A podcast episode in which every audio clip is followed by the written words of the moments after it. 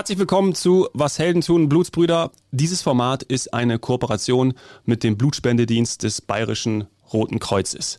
Mein Name ist Dominik Hoffmann und ich darf heute zu unserer zweiten Folge die geballte Kompetenz des Blutspendedienstes Bayern begrüßen. Christian Kohl, Leiter Marketing, Kommunikation und Spenderservice ist da. Hallo Christian. Hallo, guten Morgen.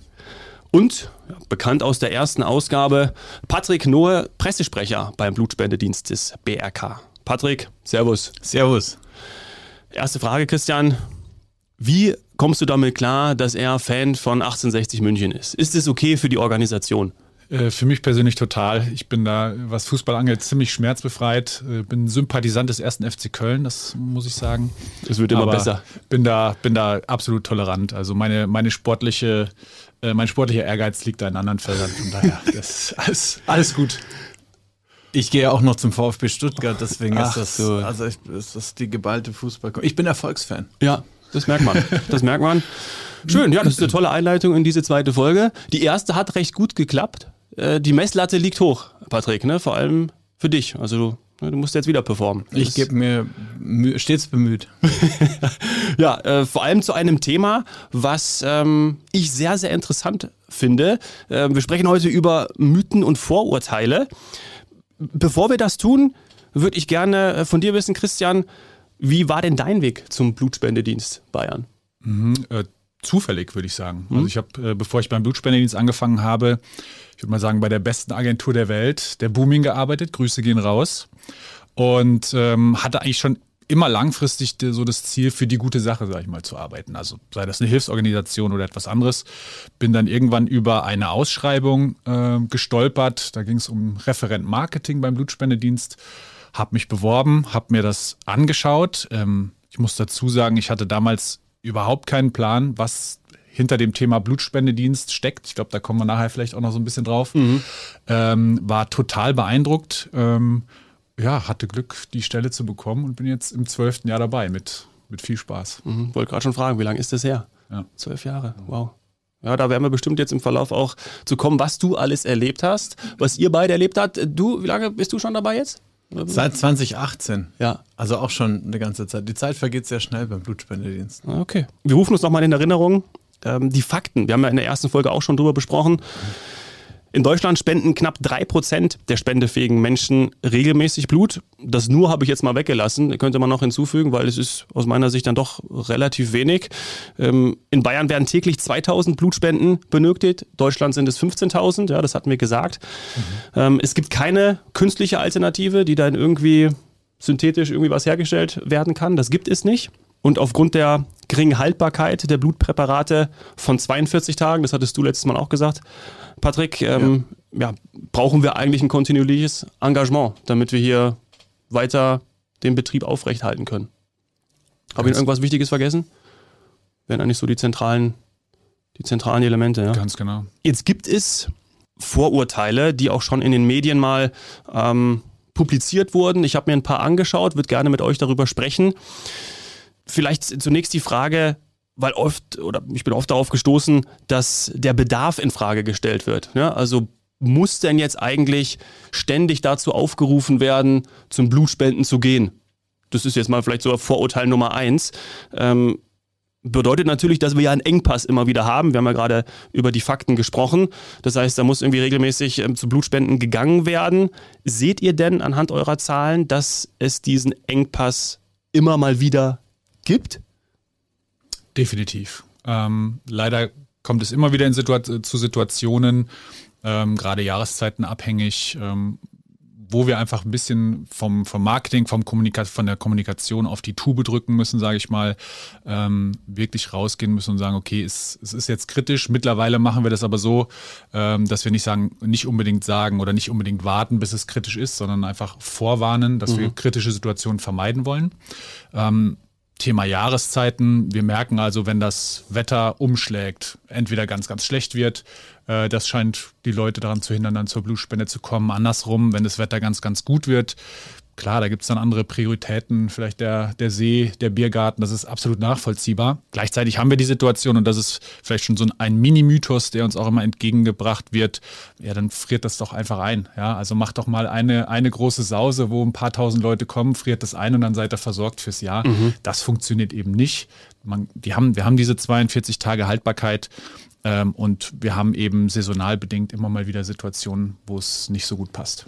Mhm. Das ist ja auch das Argument, welches diese Theorie, wir würden mehr abnehmen, als wir benötigen, komplett ad absurdum führt. Was sollen wir mit Kellern voller Blut, das kein Krankenhaus mehr nimmt, weil es abgelaufen ist? Mhm. Und das ist ja einfach auch so. Also das kann man ja jetzt nicht irgendwie wieder. Oder gibt es gibt's in der Forschung die Möglichkeit, dass also arbeitet man da dran oder es geht einfach nicht? Man kann es nicht. Also man arbeitet daran. Ich habe vor Jahren mal gehört über Forschungsprojekte gerade ähm, im US-Militär, ja. die aber wohl äh, nicht erfolgreich beendet wurden. Also das zeigt diese Komplexität. Es gibt eine Art künstliches Blut, aber das ist nicht zu Transfusionszwecken. Also einfach nicht für, mhm. für Menschen in Not geeignet. Ähm, schwer einzuschätzen, wie nah wir da wirklich dran sind, aber bisher gibt es da keinen Horizont für. Ja. Mhm. Okay. Woher kommen diese Vorwürfe eigentlich? Also, dass ihr zum Beispiel Panik machen würdet. Also man spricht ja immer vom Deutschen Roten Kreuz, eben mit seinen sechs äh, Unterverbänden und Institutionen, wo ja eben auch dann ihr dazugehört. Von woher kommen diese Vorwürfe? Ich glaube, zum Teil waren das Publikationen, in denen teilweise tatsächlich falsche Fakten genannt worden sind, die sich aber hartnäckig halten.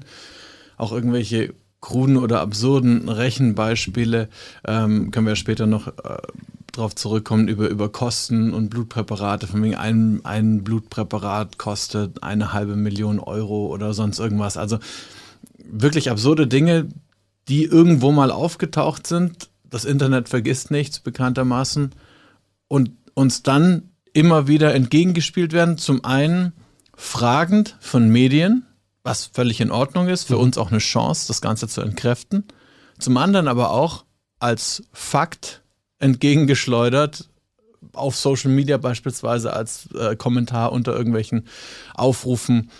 Das sieht man immer wieder dann ihr habt doch und ihr, das geht doch alles und da wird's dann, da geht's wirklich ins Absurde. Da müssen wir wirklich dann auch sagen, nein, das geht nicht irgendwie an die Rothschilds, die mit Bill Gates irgendwo im schottischen Hochmoor ja. sitzen und sich damit einschmieren, sondern ähm, es ist tatsächlich so, dass das alles auch einsehbar ist. Wir ja. haben einen Bundesanzeiger beispielsweise, genau. da stehen Dinge drin, das ganze Gesundheitssystem ist, ist einsichtig und, und da muss man auch drauf kommen dass zum Beispiel, wenn man das nochmal aufgreift, eine halbe Million Euro für ein Blut, Blutpräparat, das wird nicht lang gut gehen. Ich glaube, das wird jeder dann merken, wenn sich die Krankenkasse bei einem meldet.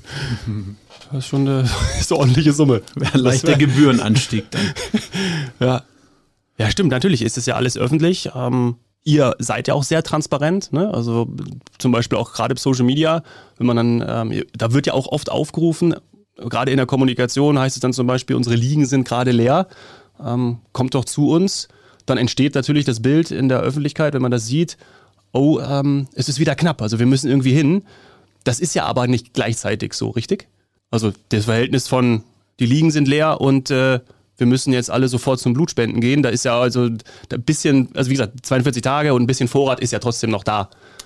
Da gibt es gewisse Puffer, ganz genau. Das ist so ein, so ein rollierender Puffer, den, ja. wir, da, äh, den wir da haben.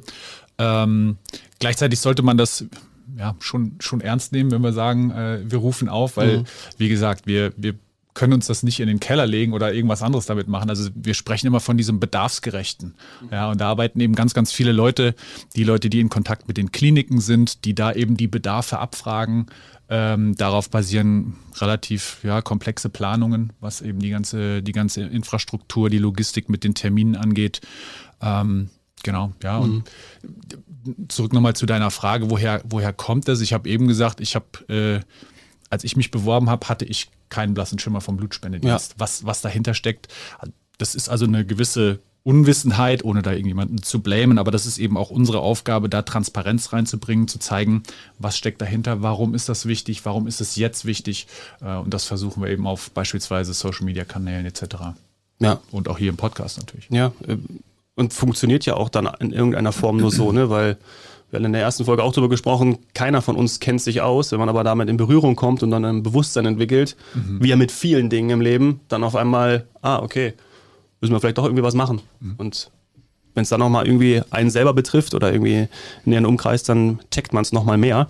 Ähm, der zweite Aspekt, der ja darin steckt und dann auch ein weiterer Vorwurf ist, ihr würdet euch an den Blutspenden bereichern. Also ich meine, eine Blutkonserve kostet in Deutschland zwischen 95 und 130 Euro.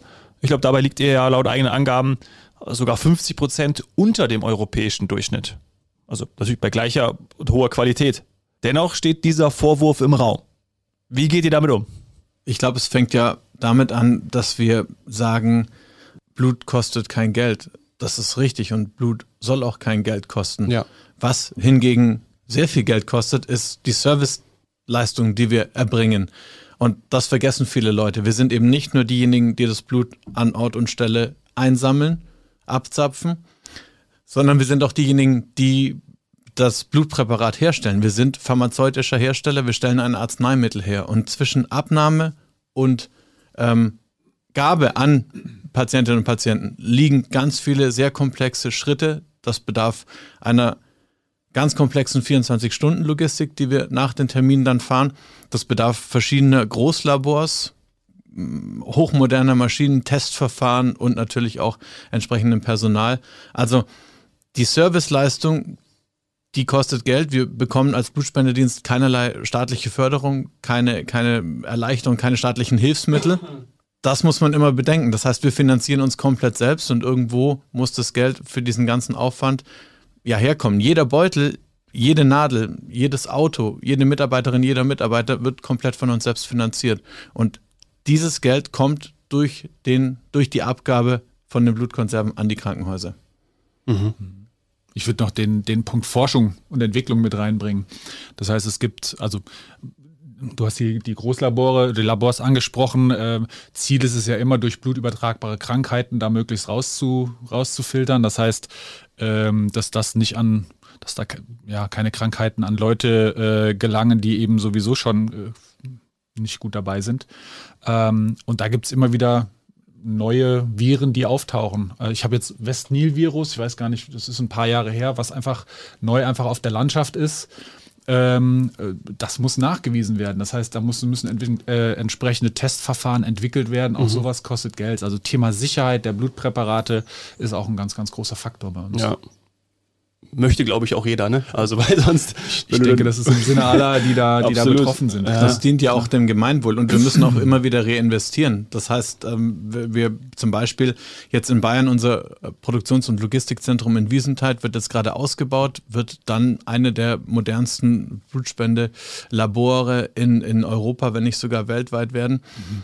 Und das, das ist Geld, das investiert wird in die Versorgung von ja. schwerkranken Mitmenschen im Prinzip. Und ähm, dass dieses Geld zur Verfügung steht, das ist sozusagen auch unsere Pflicht, dann vernünftig zu wirtschaften, wie mhm. jedes andere Unternehmen auch. Ich glaube ja. nicht, dass es der Gesellschaft dienlich wäre, wenn es die ganze Zeit heißt, der Blutspendedienst ist pleite. Nee, absolut nicht. Und äh, korrekt wirtschaften schließt ja äh, eine soziale Wertschöpfung eben nicht aus. Und genau das versucht er ja auch bestmöglich zu verbinden. Wann wird dieses Labor fertig dieses Jahr noch? Oder wisst ihr das zufällig? Ich glaube, Timing ist äh, Ende 25, wenn ich das ah, richtig okay. im Kopf habe. Ja, ja. Ich wollte nämlich hier gerade schon einleiten, vielleicht können wir ja das Labor mal in einer Podcast-Folge besuchen. Unbedingt. Ja? Auf jeden Fall. Vielleicht kriegen wir das ja. Ich glaube, das krieg, interessant, ja. Kriegen wir das ja hin, ja. Ähm, eine letzte Frage noch dazu. Die Frage ist ja auch aufgekommen oder liest man auch des Öfteren, warum die Spender nicht bezahlt werden. Ja, ich habe gedacht, sowieso, es gibt doch die Butterbrezen, ne? Also das ist ja eigentlich die Bezahlung dafür. Nein, Spaß beiseite, aber ähm, es gibt ja zum Beispiel private Anbieter, die das machen. Und ähm, gibt es einen Grund oder mehrere Gründe, oder ihr denkt wahrscheinlich auch irgendwie über irgendwelche Lösungen nach oder werden immer mal wieder diskutiert, wie da eine Entlohnung in irgendeiner Form, wenn wir sie so nennen wollen, stattfinden kann? Mhm. Gibt es ich würde äh, in dem Zusammenhang nochmal auf diesen Sicherheitsaspekt verweisen. Mhm. Ähm, das heißt, für uns ist ja wichtig, oder für, für, die Patientinnen und Patienten, die letztendlich die Blutpräparate bekommen, ist es sicher äh, wichtig, dass die ein sicheres Produkt bekommen. Ähm, jetzt könnte man davon ausgehen, dass jegliche Incentivierung unter Umständen dazu führt, dass Menschen, die die, die Fragen, die da im Fragebogen gestellt werden zu Medikamenteneinnahme, Gesundheitszustand oder so, vielleicht nicht ganz ehrlich beantworten, Weil wenn, da Kohle eine, haben wollen. wenn da eine gewisse Incentivierung dahinter steckt.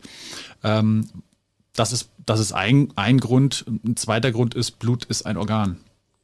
So, und wenn man da in diese, in diese Diskussion einsteigt, kann man für eine quasi eine Organspende, kann man das finanziell aufwerten. Das, das ist ja eine ziemlich breite Diskussion. Okay, ja. ähm, Sehe ich und ein. Da haben wir einfach, haben wir einfach einen klaren Standpunkt. Ähm, und ich sag mal so, das ist auch das Tolle, das muss man mal, mal, mal raus, raushauen. Die Spenderinnen und Spender, denen geht's halt auch vielfach gar nicht darum. Also wir bekommen, wir bekommen, selbst wenn wir äh, Menschen zu Blutspenderehrungen einladen, die 200, 225 Mal Blut gespendet haben in, im Laufe ihres Lebens, also über viele, viele Jahre dabei sind. Aber auch Leute, die zum ersten oder zweiten Mal kommen, die kommen dafür, um, um Leuten zu helfen. Ja. das, ist der, das ist der primäre Grund, äh, warum die Leute zur Blutspende kommen. Und ich kann für mich sagen, wenn ich von der Liege aufstehe, dann ist das ein richtig, richtig Ja. gutes Gefühl. Ja, das also stimmt. dann, äh, das ist einfach richtig cool. Ja, und ich glaube, darum sollte es gehen. Ja.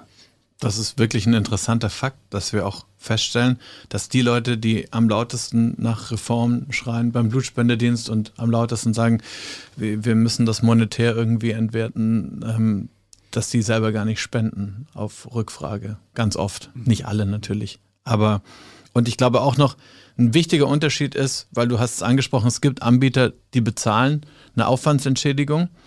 Ein entscheidender Unterschied ist, dass wir mit unseren Terminen in der Fläche draußen sind. Das heißt, wir haben einen enormen Aufwand. Man sieht es ja überall, wenn man rumfährt, manchmal über die Dörfer oder so, hier Blutspende in der Turnhalle. Wir kommen ja da an, bauen diesen Termin, diese Station jeden Tag auf, bauen sie wieder ab und, und fahren am nächsten Tag woanders hin. Und die anderen Anbieter, private Anbieter, Unikliniken etc., das ist meistens stationär. Das heißt, die Spenderin der Spender hat dann, wenn sie nicht gerade in der Nähe wohnen, auch einen höheren Aufwand, dorthin zu kommen. Das ist vielleicht auch was, was man noch äh, hinzufügen sollte. Und last but not least, wir lesen das auch immer wieder, wenn es bei uns knapp ist, dann ist es bei den anderen auch knapp. Ja. Also die haben Bei denen ist ja dann auch gutes Die haben Wetter, dieselben ne? Also Themen. die wollen ja auch die Leute zum. genau und die haben dieselben Themen und die See. rufen im Zweifel sogar noch öfter auf als wir. Ja. Sprich, wenn Geld das Allheilmittel wäre, dann müssten die denen ja die Bude einrennen, aber das passiert auch nicht. Ja. Ja, da habt ihr einen Punkt. Ich habe gelesen, dass ihr auch darüber nachdenkt, ähm, zum Beispiel dann äh, städtische Vergünstigungen bei Schwimmbädern oder etc. Äh, aufzunehmen. Ich weiß gar nicht, ob es das schon gibt, aber ich glaube nicht.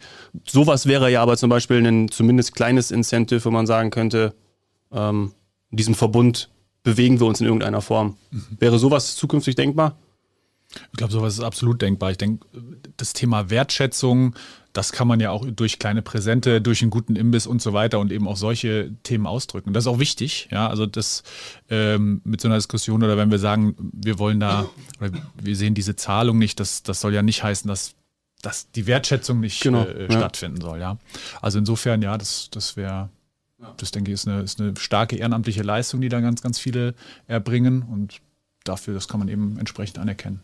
Ich glaube, es ist ein ganz wichtiger Punkt, den Christian gerade angesprochen hat, dass wir wirklich nochmal verdeutlichen wollen. Es ist beileibe nicht so, dass wir sagen, wir machen dazu. Bei uns gibt es kein Geld, fertig aus. Hier, nimm eine Butterbrezen, genieß die und, und, und, tschüss. Danke und tschüss. Nein, überhaupt nicht. Wir sind natürlich bereit und wir machen uns im Hintergrund ganz viele Gedanken, wie man das entsprechend gestalten könnte, wie man das aufwerten könnte. Gleiches gilt auch für kritische Anfragen, damit das auch nochmal ganz klar herauskristallisiert wird. Wir sagen überhaupt nicht, fragt uns nichts Kritisches, sonst gefährdet ihr die Versorgung von schwerstkranken Menschen. Nein. Jeder hat das Recht, uns Fragen zu stellen. Jeder hat das Recht, uns kritische Fragen zu stellen, uns zu durchleuchten. Und jeder hat auch das Recht, vielleicht absurde oder komische Fragen zu stellen und sagen, ich habe das gehört. Vielleicht wäre es nur wichtig, das nicht als Fakt hin, sondern als Frage zu formulieren. Und wir versuchen wirklich auch auf Social Media alles zu beantworten. Ja. Social Media wäre eine Adresse. Was wäre noch eine, um Fragen einsenden zu können, die gerade vielleicht auch dann an euch beide gehen oder auch als, an dich natürlich als, als Pressesprecher? Patrick? Genau, da ist natürlich äh, meine meine E-Mail-Adresse, das findet man auf der Homepage Ja. im, im Pressebereich Super. für alle Medienschaffenden und ähm, ansonsten haben wir natürlich noch eine kostenfreie Hotline, die sich auch äh, gerne Fragen annimmt. Also wir sind da echt breit aufgestellt und sind willens, alles zu beantworten. Es gibt tatsächlich auch keine dummen Fragen, das ist nochmal ganz, ganz wichtig. Okay, dann mache ich darüber auch keinen Witz, weil ich denke schon, dass es manchmal dumme Fragen gibt, aber wenn du sagst, es gibt keine, dann. Es gibt, es gibt, ich, es gibt spannende Fragen. Es gibt, jetzt ähm, kommen wir ins ja, Gespräch. Jetzt kommen spannenden Fragen. Gibt es so etwas, wo man, wo wir jetzt keinen bloßstellen, wir anonymi anonymisieren ja auch, wo ihr sagt, irgendwie, das war so in den letzten Jahren äh, schon eine Anfrage oder eine Frage oder eine Anmerkung, wo ihr ins Schmusseln gekommen seid? Gibt es da irgendwie was? Ähm, darf man da irgendwas sagen? Oder lieber nicht? Ich kann es mal, also es gibt, es gibt einen Menschen, nein, es gibt ein Lebewesen, ähm, das äh, die regelmäßig der, schreibt. Ja. Ach so, okay, ja, verstehe. Und ich kriege immer wieder Post und das sind wirklich ganz, ganz interessante Sachen. Da steht dann drin, dass wir uns aufschwingen, Gott zu spielen und äh, Naturgegebene in die, in die Naturkette eingreifen und dann kriege ich irgendwelche Bibelverse immer so und dann wirklich so richtig klassisch wütend mit so Ausrufezeichen 111, Fragezeichen, Ausrufezeichen. Ist das Ihr Ernst, Herr Noe? Ja. Kommen Sie klar und, und gehen Sie in sich und, und dann. Aber ich habe jetzt lange nichts mehr gehört an der Stelle. Shoutouts und ähm, bitte wieder melden, wir machen ja. uns Sorgen. Liebe Grüße. Ja. ja. Okay, wow. Ähm, letzter Vorwurf, den wir jetzt noch in dieser Folge behandeln wollen, ist. Ähm, dass, ich sage immer ihr, ja, wir können rote, sagen wir DRK, dann haben wir alle äh, zusammen, ich glaube, mhm. den Vorwurf können wir verallgemeinern, ihr verkauft Blutpräparate ins Ausland. Hm, ich erinnere mich auch, dass wir in der ersten Folge ähm, dazu gesprochen haben, zum Beispiel, wie das ist, äh, gerade wenn man äh, Kriegszustände hat, wie in der Ukraine, äh, wo ja schon irgendwie vielleicht das eine oder andere Mal darüber nachgedacht werden könnte, wo ich auch dann irgendwie, wenn ich in meinem Hirn nachkram und ich so, ah, könnte ja vielleicht in irgendeiner Form Sinn machen, wenn das da so gerade in Notsituationen gebraucht wird, dass das in irgendeiner Form funktionieren kann. Geht aber gar nicht, oder? Ja, also grundsätzlich ist das natürlich denkbar. Wichtig ist aber, dass das offiziell abgewickelt wird. Das heißt, es muss über einen offiziellen Weg, es muss dann durchs Auswärtige Amt oder durch die Bundesregierung, wie auch immer, ähm, geartet dann bei uns aufschlagen. Und dann ist es natürlich möglich, in Krisensituationen, in, in, in Extremsituationen zu helfen. Ja. Aber ähm, wir erleben es jetzt sehr oft, dass Menschen beispielsweise jetzt im Rahmen des Ukraine-Konflikts sagen, wir würden gerne mit Blutkonserven unterstützen. Können wir so zehn Packungen kaufen? Das mhm. klingt jetzt ein bisschen lustig, aber es ist nicht lustig. Das ist wirklich, ja, also das, und, und, und können wir ein bisschen was kaufen und wir würden das dann gerne rüberfahren. Es geht allein schon wegen der Kühlkette nicht, wir haben spezielle Fahrzeuge. Ähm, es gibt dann auch noch so Fakten wie andere Länder haben zum Beispiel auch andere Beutelsysteme etc. Das heißt, das muss man alles mitbedenken. Okay. Es ist nicht, dass wir nicht willens wären, da was abzugeben, wenn wir, wir selber ausreichend haben. Natürlich geht das, aber es muss eben von offizieller Seite sein, gerade wenn es sich jetzt um, um Konflikt Kriegsgebiete handelt, ist es natürlich wichtig, dass das auch erreicht wird und dass sich da auch keine Privatperson in Gefahr gibt und das irgendwie rüberfährt. Allein schon bei uns kann man, wir haben keinen To-Go-Verkauf für Blutkonserven, das gibt's nicht, sondern das muss wirklich dann auf offiziellem Wege passieren. Und ähm, wir haben zum Beispiel beim Ukraine-Konflikt haben wir unterstützt äh, mit ähm, äh, auch Beuteln mit, mit Kühlfahrzeugen zum Beispiel. Also mhm. es war eher so ähm, Hilfe zur Selbsthilfe sozusagen. Mhm. Okay, aber würde bedeuten, dass wenn es diese Lösungsmöglichkeiten gibt, das heißt, äh, sagen wir jetzt einfach mal ganz platt, die Kühlkette nicht unterbrochen wird, dann wäre sowas denkbar über einen offiziellen Weg.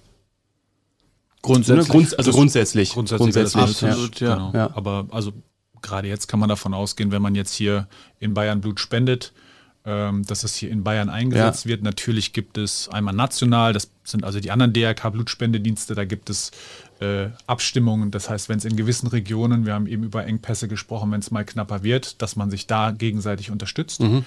Ähm, und ich habe im Kopf, international gab es äh, mit Großbritannien damals zur, was war das, Schweinepest? Oh, ich bin gar nicht mehr sicher. Aber das kann gut sein, ja. Ähm, da wurde, das ist, das ist das, wo ich weiß, dass international auch unterstützt wurde, weil mhm. da eine, eine, große Pandemie eben ähm, in dem Land herrschte, die die Spenderinnen und Spender gefehlt haben. Also das, das ist so das, das Letzte, was, was mir noch im Kopf ist. Ansonsten mhm. kann man wirklich davon ausgehen, ähm, dass die Sachen einfach auch hier in der Region gebraucht und eingesetzt werden. Mhm. Es ist auch gesetzlich nicht zulässig, dass wir mhm. Blutkonserven ins Ausland verkaufen. Genauso wenig beziehen wir Blutkonserven aus dem Ausland.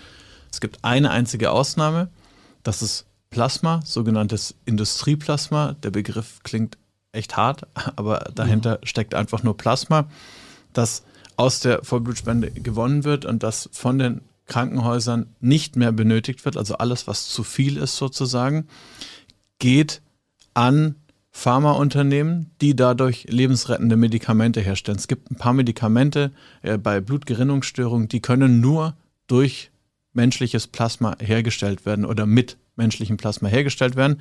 Und das ist die einzige Ausnahme, weil es kein Unternehmen gibt in Deutschland, das diesen Vorgang ähm, oder diesen, das diesen Produktionsvorgang ähm, unternimmt. Mhm. Deswegen geht das zwangsläufig an Unternehmen, die ihren Sitz im Ausland haben. Die Medikamente allerdings kommen dann natürlich auch wieder nach Deutschland und es sind eben auch lebensrettende Medikamente. Und das wird dann verkauft oder wird das einfach weitergegeben? An nee, das wird auch verkauft. Ja. Ja. Okay. Weil, nochmal, äh, weil ich es auch selber nicht ganz weiß oder verstanden habe, der Unterschied zwischen dann Blutplasma und Blutpräparaten, Blutzellen, was wieder der richtige Begriff ist oder die Unterscheidung. Vielleicht könnt ihr die noch einmal kurz nennen. Mhm. Also letztendlich kann man aus einer Blutspende ja drei Präparate gewinnen. Okay. Ähm, das heißt, deshalb sagt man auch so mit, mit einer Spende drei Leben retten, weil mhm. das in unterschiedlichen äh, Gebieten oder zu unterschiedlichen Themen eben Anwendung findet. Ähm, das ja, ist auch nochmal ein sehr guter Hinweis. Also ja. das ist, glaube ich, vielleicht wissen, dass man nimmt das so hin. Vielleicht denkt man auch einfach, man kann mit der Menge mhm. äh, drei Menschen, also ja, sehr gut, weil ich jetzt auch nochmal gerade, mhm. gut, dass wir es nochmal besprochen haben jetzt. Ja, und das ist einmal, sind das die klassischen, in Anführungszeichen klassischen Erythrozyten, also ja. der rote Beutel, den man vielleicht auch aus dem Fernsehen kennt, der dann neben dem Bett hängt. Ähm, das andere ist das Blutplasma. Mhm. Und das dritte sind eben die, äh, die Thrombozyten, die Blutplättchen. Ähm, wie gesagt, da gibt es unterschiedliche Anwendungsmöglichkeiten im ähm, Rahmen von Krebstherapien, wenn das blutbildende System ge, gestört oder zerstört ist, die, also die, der, der, menschliche Organismus dann nicht mehr in der Lage ist, Blutzellen zu bilden. Das ist ein Rieseneinsatzgebiet. Mhm. Ähm, genau. Und okay. Also ja, also finde ich ja schon mal auch, auch hochgradig interessant. Also, dass man das mal weiß, wie man das unterscheiden kann. Weil man hört es ja immer wieder. Ja, haben wir vorhin auch schon drüber gesprochen, aber was heißt denn das eigentlich? Also, ja. weiß man ja nicht. Mhm. Wir haben da auch echt wahnsinnig viele Infos auf der Homepage gesammelt. Also, mhm. wer sich da wirklich mal äh, deeper reinfuchsen möchte, ist herzlich eingeladen, sich da umzuschauen. Ja. Und äh, gibt es auch Videos über die Produktionskette. Wir hatten es ja schon letzte Folge mal angesprochen. Ja. Ähm, gibt es wirklich viel Infomaterial. Das ist ja wirklich auch interessant für die Leute, der Weg des Blutes, was passiert ja. mit dem Blut, nachdem mhm. es mir abgenommen worden ist. Und eben da nochmal ganz wichtig, zwischen, dazwischen liegt einfach eine enorm aufwendige Kette an Schritten. Das Blut wird nicht einfach nur durchgereicht vom Spender zum Empfänger. Ja. Blutspendedienst.com ist die Website. Cool. Yes. Ja. Wunderbar. Ja, toll. Also ich finde es wichtig, dass wir mal auch äh, über diese Themen jetzt gesprochen haben, gerade in dieser zweiten Folge, damit man mal auch ein bisschen weiß, ähm, ja, wovon spricht man und was sind denn überhaupt so? Gibt es noch weitere Mythen, wo ihr sagen würdet, ähm, oder Anfragen oder, oder Verständnisfragen, müssen ja noch nicht mal Vorurteile sein, aber die euch ähm, des Öfteren begegnen? Es gibt auf jeden Fall noch einen ganz großen Mythos bei der Blutspende, nämlich dass tätowierte Menschen kein Blut spenden dürfen. Hätte ich auch so gesagt, hätte ich unterschrieben es jetzt. Heißt immer, ja. Es heißt immer, Cristiano Ronaldo ist nicht tätowiert, äh, weil er Blut spenden möchte. Stimmt. Es, es stimmt gar nicht, der hat einfach nur keinen Bock auf Tattoos. Ja. Das ist die bittere Wahrheit. Der sieht einfach gut aus, ne? sagen wir mal so. Absolut. Also, ja. Natürlich. Und äh, es ist eben nur so, dass frisch tätowierte Menschen sind ein paar Monate von der Blutspende zurückgestellt. Ah. Aber eben, es ist überhaupt nicht so, dass tätowierte Menschen kein Blut spenden. Das stimmt nicht. Guter Hinweis. Ich würde ich würd gerne mal auf das Ehrenamt und die, die Rolle des Sehr Ehrenamts gerne. hier im, in diesem ganzen System äh, zu sprechen kommen. Ähm, wenn man jetzt, wenn man jetzt anschaut, wie hoch ist der Aufwand oder was müssen, was müssen Krankenhäuser auch abgeben für diese Dienstleistungen, um Präparate zu beziehen. Äh, wenn man da mal den internationalen Glei Vergleich anstrebt, dann sieht man, dass in den Nachbarländern hier in Europa die Preise exorbitant höher sind. Mhm. Ähm, Hintergrund ist einfach, dass wir hier in Deutschland ein sehr etabliertes äh, ehrenamtliches System haben. Ja, bei der Blutspende sind ja auch ehrenamtliche Helferinnen und Helfer im Einsatz, die die Leute begrüßen, registrieren, die beim, bei der Verpflegung helfen äh, und so weiter. Und die sind so nett. Also ich war ja vor, kurz vor unserer äh, Veröffentlichung der ersten Folge war ich ja, ja äh, beim Blutspenden ja. und es war einfach, äh, man ist da, man fühlt sich einfach extrem aufgehoben und es ist einfach toll dort zu sein. Also muss man wirklich sagen. Es ist so dieses, wie du auch vorhin gesagt hast, man geht da raus, man hat ein gutes Gefühl, lachen, auch jetzt ja, man, ich strahle und das ist ein guter, zum Glück ist es ja so, ne? Aber sonst ja, äh, ja, würden die Leute natürlich auch nicht hingehen, wenn du irgendwie dich, wenn du denkst so, äh, Absolut. Also da, genau dieses, die, die Leute willkommen heißen, denen ein gutes Gefühl geben. Vielleicht, wenn man ein bisschen Angst auch hat, ja. ja ich meine, das ist, eine, ist, immer noch eine große Nadel, die man da in den Arm bekommt. Das, mhm. das kann man leider nicht, äh, nicht wegdenken. ja. Ähm, genau, und, und diese Leute und so und, und äh, internationaler Vergleich, äh, dieses ehrenamtliche System gibt es in anderen Ländern eben nicht. Das heißt, das sind hauptamtliche Leute, die bei den Blutspendediensten arbeiten äh, die natürlich Aufwand erzeugen, die dann auch die, äh, diese, die, oder dieser Aufwand äh, wirkt sich dann eben auch auf die Kosten der Blutpräparate mhm. aus. Also insofern ähm, ganz, ganz wichtig. Wir haben in, in Bayern so circa 12.000 ehrenamtliche Helferinnen und Helfer, die da bei der Blutspende helfen und äh, damit für die Leute, für die Spenderinnen und Spender, für die Patienten in den Krankenhäusern und für das komplette Gesundheitssystem einfach einen Riesendienst leisten. Ja, da sagen wir nochmal Danke. Ne? Also ihr macht einen Riesenjob. Absolut, vielen Dank. Muss man ja. wirklich sagen. Ja. Danke euch beiden für diese für diese Folge, für diesen, ja, auch, auch mal vielleicht eine bisschen andere Art der, der äh, Bereitstellung an Informationen, dass man auch mal sagt, äh, was, was wird uns da eigentlich auch manchmal täglich entgegengepfeffert. Ja. Vielen Dank. Und äh, wie gesagt, die Infos findet ihr alle auf der Website. Wir packen das in die Show Notes und dann ähm, hören wir uns wieder. Ich sage nochmal, was Heldentum Blutsbrüder erscheint jeden letzten Mittwoch im Monat. Das war jetzt Folge 2. Mal schauen, was wir zur dritten Folge machen. Ne? Wir lassen uns was Schönes einfallen. Da kommt was Gutes. Ja. Definitiv. Danke euch beiden, Christian, Patrick. Vielen Dank. Vielen Dank. Bis zum nächsten Mal. Tschüss. Ciao. Ciao. Sie nehmen es selbst in die Hand und schreiben ihr Skript. Bereit, Geschichte zu schreiben, komm ein Stück mit. Die Absicht deines Helden ist nicht bewundert zu werden. Der Antrieb zum Erfolg steckt immer in seinem Herzen. Ganz egal wie hoch die Berge. Glaub an die Ziele in der Ferne. Leg Herzblut rein und greif die Sterne.